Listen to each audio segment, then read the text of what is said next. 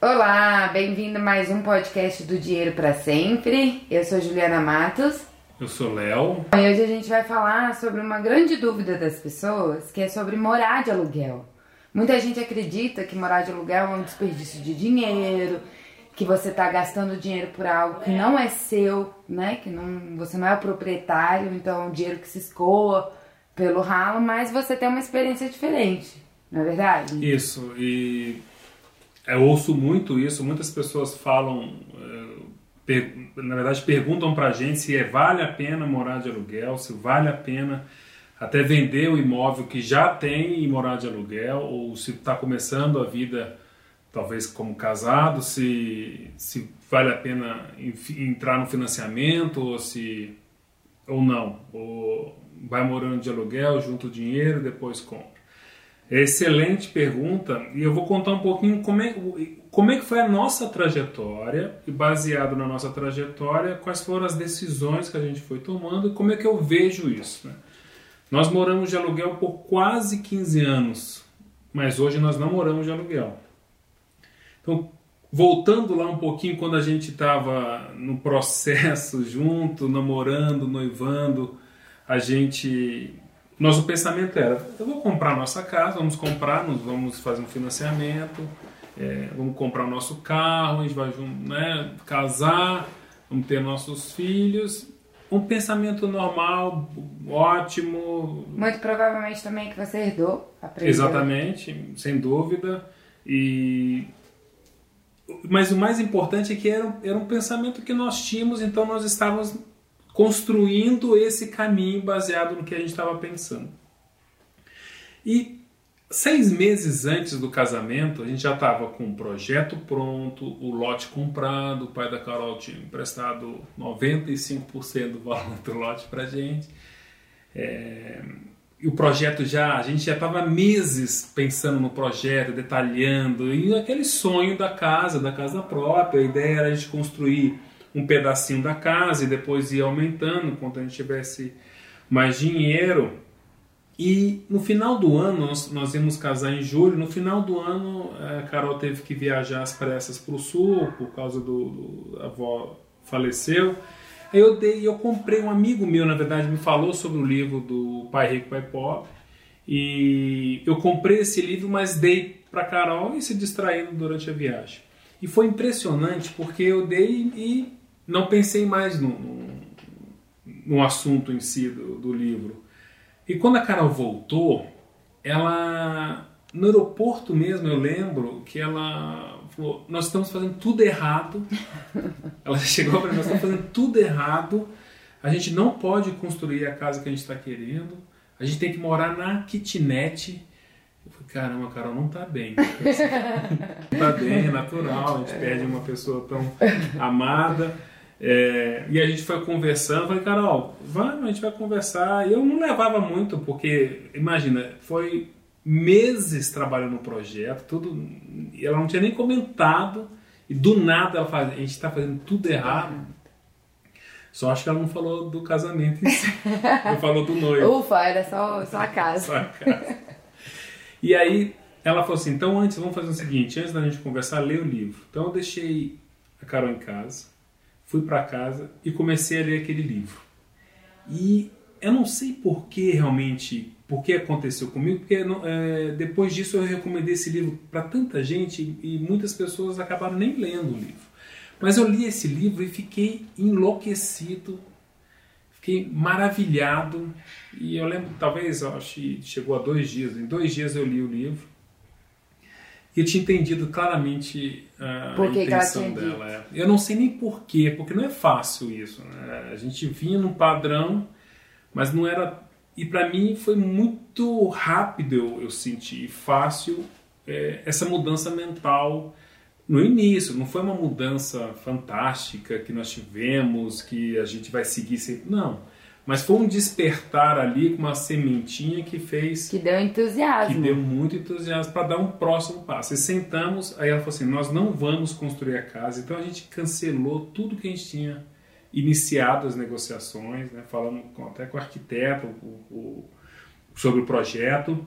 É, cancelamos a construção, cancelamos. E aí a gente pensou, bom, tudo bem, a gente está seis meses para casar. Ela, vamos procurar uma kitnet, a gente vai mudar uma kitnet porque a gente não vai gastar todo o dinheiro, a gente vai se endividar. Eu falei, exatamente, esse é o caminho que a gente estava construindo. Vamos comprar uma kitnet que é bem mais em conta, principalmente naquela época. Uhum. E... É, 2001. Um. Nós casamos em julho de 2001. Nós estamos falando isso em janeiro de 2001. 2001. E a gente foi procurar kitnet para comprar, começamos a ver todos esses imóveis, falar com o corretor, conversar, ver todos os cantos de Brasília, longe, perto. E durante esses dois ou três dias que a gente ficou com, com procurando imóveis, eu vi também preço, a ela comecei a entender um pouquinho, talvez não entender, mas eh, comecei a ver a relação aluguel, o valor, porque como a gente estava querendo comprar, perguntava, e o aluguel, por quanto uhum. que tá? Ah, eu fazia um pouco a relação. É, era um bom investimento na época, a gente estava vivendo um momento ali de escassez é, alta, de escassez né, de, de imóveis aqui em Brasília, e então o aluguel era um percentual muito alto. Então eu ficava impressionado, porque eu nunca tinha pensado nisso até então, nunca tinha pensado em investir em imóveis. E só que a, a ideia de morar num, numa kitnet tal, de 20 metros, 25, 30, 40 metros, eu tinha um pouco de relutância com relação a iniciar já. É, aí eu pensei, então, peguei o valor do, da kitnet que a gente estava vendo e naquele mesmo condomínio que a gente ia construir aquela casa, falei, quem sabe a gente não consegue comprar um lote menor, construir uma casinha pronta, mas uma casinha pequenininha, essas, até essas pré-moldadas, e a gente é, começa, mas talvez é, no meu pensamento, não numa kitnet, mas numa casinha menorzinha. E a gente, eu comecei a procurar e achamos um lote. E pensando, em vez de uma casinha, a Carol conversou com a amiga dela, que é uma arquiteta, uma grande arquiteta, Márcia, Márcio uh, Troncoso, e ela, ela desenhou um loft, porque na verdade eu vi aqueles filmes americanos, aqueles lofts, aqueles galpões gigantescos, horríveis por fora, mas é lindíssimos por dentro. E eu pensei numa coisa daquele jeito mesmo. Falei, quem sabe não pode ser agora um loft legal, sem parede nenhuma uhum. interna e tal. Só que ela botou a mão, fez um loft bonitinho, 100 metros quadrados, um quarto, um banheiro, uma cozinha integrada. E a gente fe fez o projeto, contratamos o engenheiro, começamos a obra. E por ser pequenininha, a gente conseguiu terminar muito com sufoco, com vários probleminhas, desafios, ali na, no condomínio e conseguimos mudar. E ficou mais barato do que aqui. Do que a, kit. E mesmo depois de ler o livro, é, nós não fomos morar de aluguel. Eu tirei o dinheiro do bolso e mobilizei o capital, porque eu ainda tinha, por mais que eu entendi, eu não pratiquei ali, não estava pronto talvez para praticar ali a, a história de viver sempre, iniciar sempre, iniciar a vida com, com aluguel. É, mas não ficamos apertados, não tivemos que fazer um financiamento de longo prazo. E a partir, quando é que a gente, quando é que foi esse início, quando é que a gente é, aconteceu essa coisa de, de pensar no aluguel for, fortemente. fortemente? Nos dois anos seguintes, depois que a gente casou. É, a gente estava morando lá e eu comecei a ver lotes é, perto. É, comecei a intermediar lotes, porque as pessoas iam lá, gostavam, gostavam do astral. Eu, ah, eu queria comprar um lote aqui, ah, eu queria, como é que tá? Se tá para comprar, dá para vender? comecei a intermediar essas vendas. Comecei a ter um, ganhar um dinheirinho ali, um dinheirinho aqui. Eu, eu apresentava a pessoa para um corretor. Comissões, né? Comissões, pequenas comissões. E no livro ele fala o seguinte: se você quer começar a investir nos imóveis, caminhe, quando você for fazer seu exercício, caminhe na sua, na sua vizinhança e vá olhando quais os imóveis que para você é o melhor. E como eu estava num, num, condomínio de casas, eu estava olhando tamanho de terreno, uhum. posicionamento de terreno, se era plano, se era declive, né, com aclive, declive, a, a paisagem, Olhava À vista. à vista, todas essas coisas, e eu fui anotando. Ah, isso aqui é um terreno muito legal, isso aqui é um terreno muito bacana, tal, tal, tal. Aí eu entrei em contato com o condomínio e comecei a mandar, falei, olha, eu tenho interesse nesses, eu lembro que eram 10 lotes, aproximadamente 10 lotes. Eu tenho interesse em comprar esses 10 lotes. Não tinha dinheiro para comprar os lotes. Eu, tava, tinha acabado de casar e construir uma casa. Inclusive eles falam que quem está casando, ainda construindo, se con- continuarem juntos, é porque se amam? Porque não, não Com é, certeza. não é fácil. Ainda mais casa, né? Ainda mais casa. E aí, nesse momento, das, dos 10, das 10 cartas que eu mandei é, oferecendo, eu tive quatro retornos de pessoas. Uma nem sabia que tinha O lote. o lote. Sério? Como isso é é- possível? Porque às vezes é herança, Ah, sim. às vezes um que comprou, separa, e não sabe. E fico feliz, da todos ficaram felizes é, em saber que tinha alguém querendo Querendo com- comprar. comprar. Eu dei os lances baseado no mercado, mas sempre é, menor o lance, é, a avaliação. Ele até fala, faça, faça propostas. Claro, com respeito à pessoa, mas faça propostas. É, e nesse momento, como eu não tinha dinheiro, eu comecei a procurar investidores que pudessem entrar junto comigo. na- então, é, eu tive amigo que investiu, a mãe da Carol investiu em um. São, foram três amigos e a mãe da Carol. É, nesse momento, eu comecei a ser sócio de imóveis É, sócio de lote. sócios de lotes, sem tirar Sim. dinheiro do bolso. Aham. E esperamos aí seis meses, um ano, com toda a, a construção, por ser lote de esquina, até a, a gente começou a vender esses lotes, ganhávamos 40, 50, 100, 200% às vezes nesse lote. E eu comecei a fazer Caixa. caixa. E nesse momento eu pensava, se eu consigo fazer um caixa, por mais que pequeno que seja, mas sem dinheiro nenhum, se eu usar esse dinheiro agora, ele vai me potencializar a fazer negócios maiores e negócios mais lucrativos. Mas tem um trabalho ali. Eu não estava à toa, né? Eu estava nesse processo de pesquisar, de olhar, de conversar, de me inteirar, de estudar como é que funciona, os impostos tem que pagar, tudo isso. Mas quem tem, mas quem quer ter dinheiro para sempre, preguiça é uma coisa que não ajuda Não nessa. ajuda. Tem que botar realmente arregaçar as mangas e, e, e trabalhar. Eu lembro dois anos depois, aproximadamente, três dias antes do Natal, entraram na nossa casa, roubaram a nossa casa enquanto a gente estava fora. E aquilo foi muito impactante. A Carol estava grávida. E a gente perdeu muita vontade de continuar no condomínio. E a gente tomou uma decisão. Nesse momento eu já tinha essa, a- a- o loft. Nós tínhamos comprado uma casa é, com esse dinheiro que eu vinha fazendo é, comprado uma casa no mesmo condomínio, ma- maior, porque ela tinha engravidado e tal, é, e mais um lote. Então tinha um lote, a gente comprou esse lote, inclusive a gente tive que comprar um lote, porque o cara que construiu o loft, ele construiu erradamente e ficou a 13, 30 centímetros do outro lote, e por lei tinha que ficar 2 metros. É menor, né? vou derrubar a casa... Ou comprar o lote do lado. a gente acabou comprando o lote do lado. E aí nós vendemos todos esses imóveis. Foi muito bom para nós, porque esse loft ganhou um prêmio em Brasília, a gente nunca esperou isso. né? E valorizou. Valorizou muito esse lote. Depois eu vou até com- compartilhar em outro momento o, o anúncio que nós fizemos Do lote. do loft, É, que foi espetacular. é, é. E aí nós vendemos esses imóveis todos. Quatro meses, seis meses antes da Ana nascer.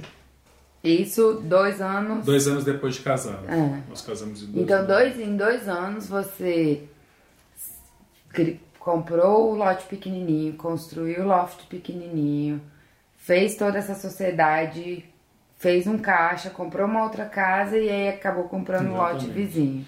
É claro que nesses dois anos eu fiz essa sociedade, depois eu consegui comprar um lote menor é, e sozinho, consegui é, ir caminhando também com as minhas pernas ali de compra e venda, compra e venda.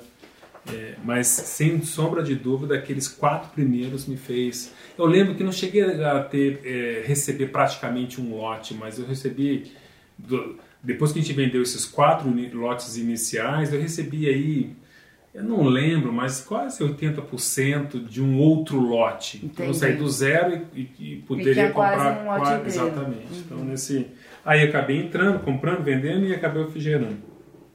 Foi aí que quando a gente vendeu, nós tomamos uma decisão de ir para um pro aluguel.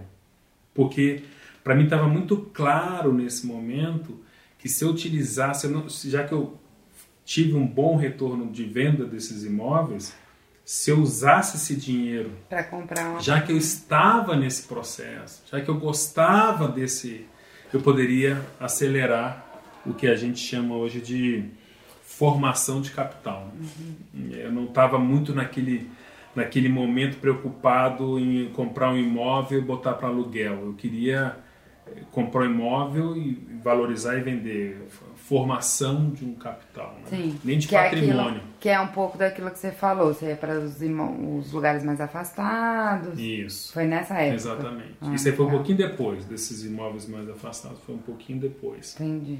É... E então, aí vocês foram morar de aluguel, a Ana nasceu. E a Ana nasceu e eu continuei no processo com imóveis. Eu estava encantado, adoro, até hoje gosto bastante de investir em, em imóveis. É, e aí, só que nesse momento eu comecei a fazer o quê? Era muito, eu não tinha um, por mais que eu tinha feito um bom dinheiro, eu não tinha um caixa suficiente de comprar um apartamento no centro da cidade, reformar, vender, construir uma casa, ainda era muito limitado. Então eu decidi para dois lados. Um, esses imóveis afastados, eu conseguia comprar às vezes na que a gente chama de pré-tabela, que eles chamam, pré-lançamento, pré, -lançamento, pré antes da primeira tabela que eles chamam lá, e consórcio. Hum, eu comecei legal. a estudar consórcio, é, tive uma consultoria, na verdade paguei uma consultoria de uma pessoa que já usava consórcio, ele me explicou exatamente, porque consórcio também é um outro, eu acho que vale a pena até depois bater um papo sobre consórcio, que também tem muitos pensamentos que rondam uhum. esse tema.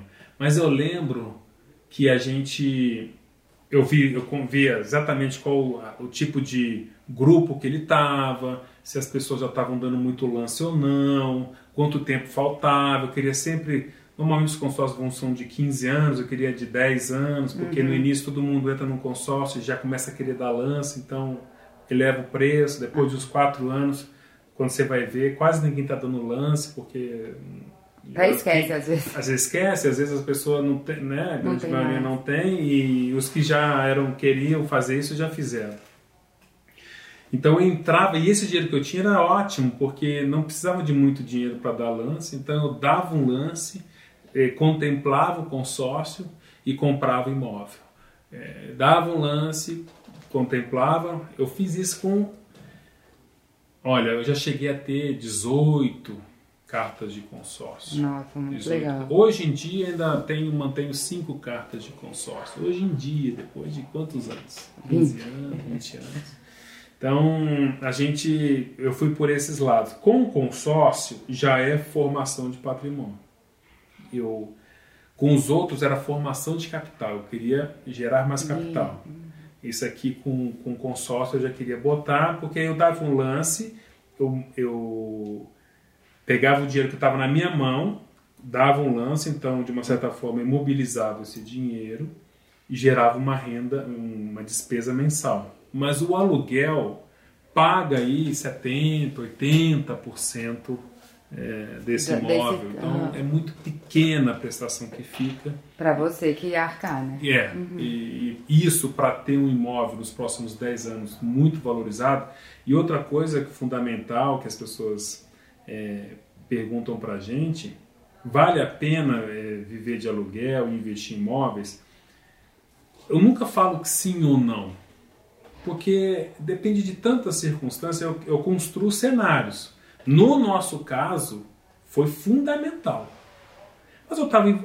Olha, quando eu comecei, quando eu fui para o aluguel, eu já estava fazendo um processo com imóveis. Então foi muito natural. Eu não, olha, não entendo nada, eu só ouvi dizer, então vou vender minha casa, vou virar de aluguel, vou fazer esse dinheiro traba trabalhar para mim. Eu, eu não acho a melhor opção. O que eu sempre falo é, faz primeiro. Então, Sim. qual que, qual que é a sua realidade? Qual que é a sua? Exatamente, faça a sua experiência. Qual que é a sua realidade? A sua realidade é, eu tenho uma única casa, é, eu não tenho um trabalho fixo, a minha esposa, o meu marido é, trabalham, nós temos tantos filhos, ou não, sou solteiro. Como é que é a sua realidade? Então, não dá para tomar uma decisão de sim ou não como na, nessa época do morar de aluguel, você já tinha um, um, uma renda fixa? Um, vocês já geravam de forma fixa? Não. Quem pagava o aluguel era o trabalho. Era o, trabalho. o trabalho principal. É. Uhum. Mas esse trabalho principal não era uma renda é, fixa. Constante, como, fixa, certinho. Uhum. E, e, e, ótima pergunta, porque mesmo, então assim, nesse meu cenário, mesmo a gente estava com uma filha pequena, né, com todos os receios de futuro, uhum. tá, mas eu já estava dentro do, do mercado. Uhum. Então, por mais que há riscos, é, o problema não é ter risco, o problema é saber até onde você pode ir, medir esse risco. Então, Sim. e como é que mede? Não eu não vejo outro caminho senão estudando, conhecimento, conversando com quem faz, não com quem fala, conversando com quem põe a mão na, na massa, conversando com advogado, com, com um advogado tributarista, uhum. ouvindo. Às vezes, Sim. por 150 reais, 200 reais, 300 reais, você paga uma consultoria que te elimina Tira um problema dúvidas, é. futuro gigantesco. Uhum. As pessoas vezes, ficam agarradas.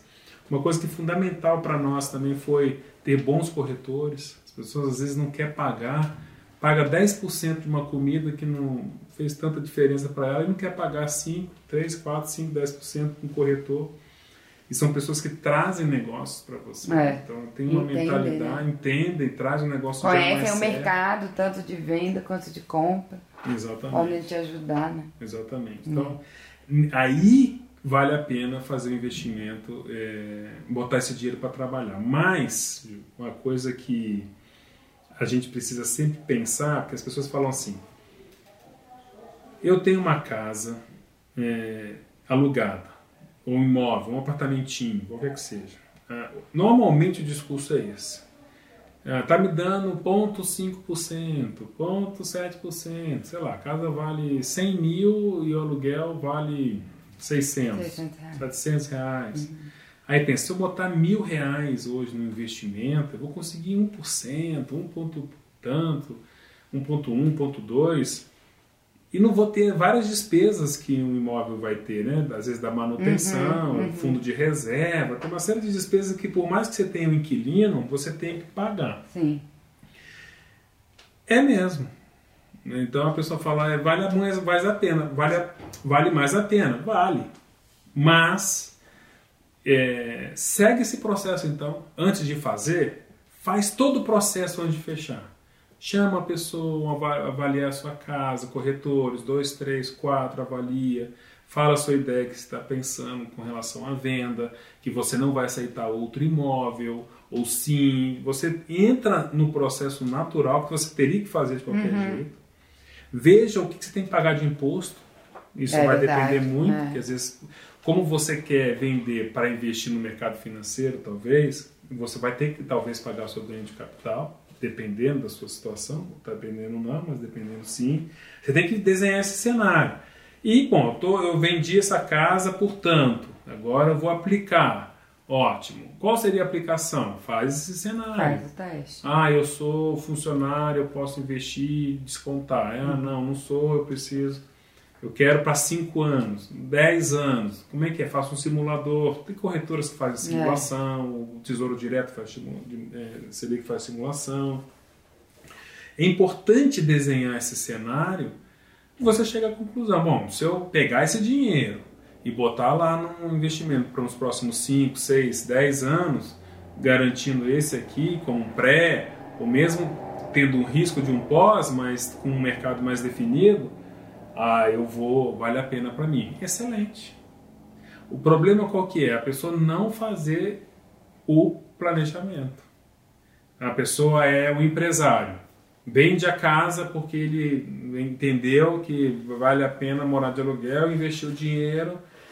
A empresa dá problema. Aí ele já fica não, mas eu, em vez de pegar um empréstimo, vou pegar ali. Aí começa um é, processo é. que, se der errado, é muito ruim. É. Então, daí a importância de você desenhar cenários, ver a sua situação.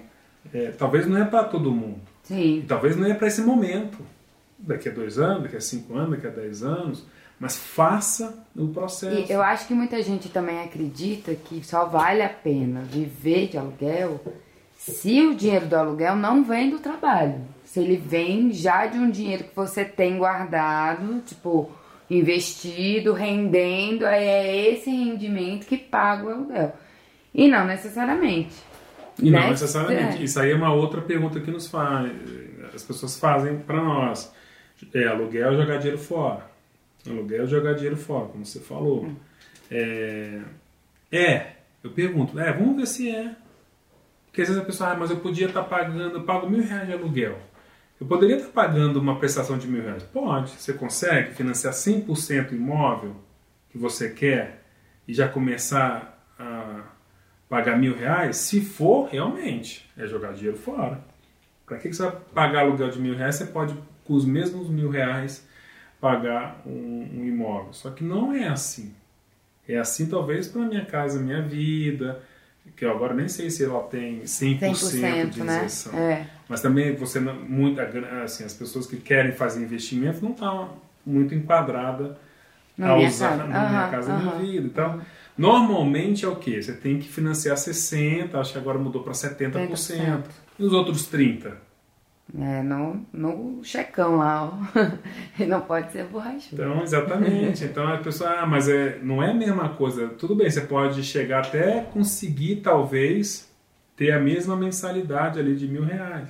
Mas você tem que desembolsar um dinheiro antes. Mas... É, eu queria saber isso, assim, quando é que foi esse tempo da virada, sabe? De que você, você falou assim, tá, tudo bem, agora eu vou lá morar na minha própria casa. É, uma. Eu vou foi muito bacana essa decisão. Mas uma coisa também que a pessoa não leva em consideração, a vida de quem mora de aluguel tem desafios que às vezes, às vezes a pessoa não quer vivenciar. Para você tem problema qualquer momento em que lhe impedir e você tem que fazer uma mudança na sua vida, você começa a entrar num processo, ai meu Deus, agora tem um mês para sair daqui e eu preciso procurar um imóvel, mudar o menino de colégio, aquela coisa toda. Para nós não tinha, não tinha problema. Mas na verdade até gosto de mudança. eu não acho que é um problema para nós. Outro, outra coisa que tem que pensar. Aí já chegava no apartamento fazendo balde do caminhão de mudança. Sem dúvida, sem dúvida. Exatamente. A casa atual e a casa futura. e outro detalhe é, às vezes você não vai ter a casa como você quer. Né? Porque você não é mais difícil você fazer uma reforma numa casa que não é sua. Você tem que, além de não tão valer tanto a pena, dependendo do contrato, e você tem que negociar isso com, com, com o dono, com né? Dono, né? Às vezes você pode mudar um negocinho ali, mas não é aquele a sua casa. É. Então, se isso for um peso, é, você vai tender a querer é, comprar. Sofrer um pouquinho com relação. Outra coisa, você tem que olhar a sua idade o seu momento de vida. Eu, para nós, foi fundamental porque eu estava dentro e gosto do processo. Gerar dinheiro com dinheiro, quando você começa a aprender a gerar dinheiro sem dinheiro nenhum e você tem dinheiro, você potencializa. Então, é pensar isso. Valeu muito? Valeu muito. Eu recomendo? Recomendo. Sobre vários pontos e cenários que a pessoa tem que fazer.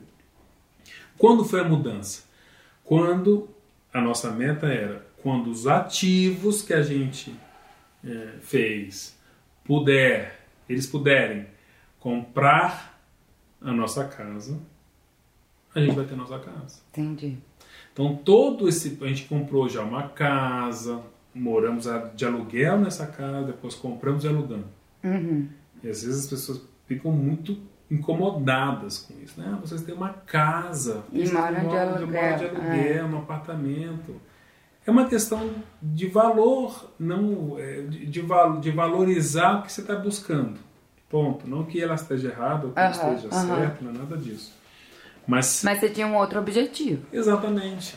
Pronto, não sofria com Uhum. isso. E mesmo se eu sofresse um pouquinho, já que eu tenho diante de um objetivo, eu aguento. Não Uhum. aguentaria, não tem problema. E é claro que é tudo conversado, com o casal, filho. A gente sempre fala com a nossa filha. A gente, na casa a gente pode ser feliz, é, mas se a gente não for feliz aqui na casa, a gente não vai ser feliz. Então é, é- é- faz parte até de um processo de crescimento Sim, e sim. aprendizado. Claro.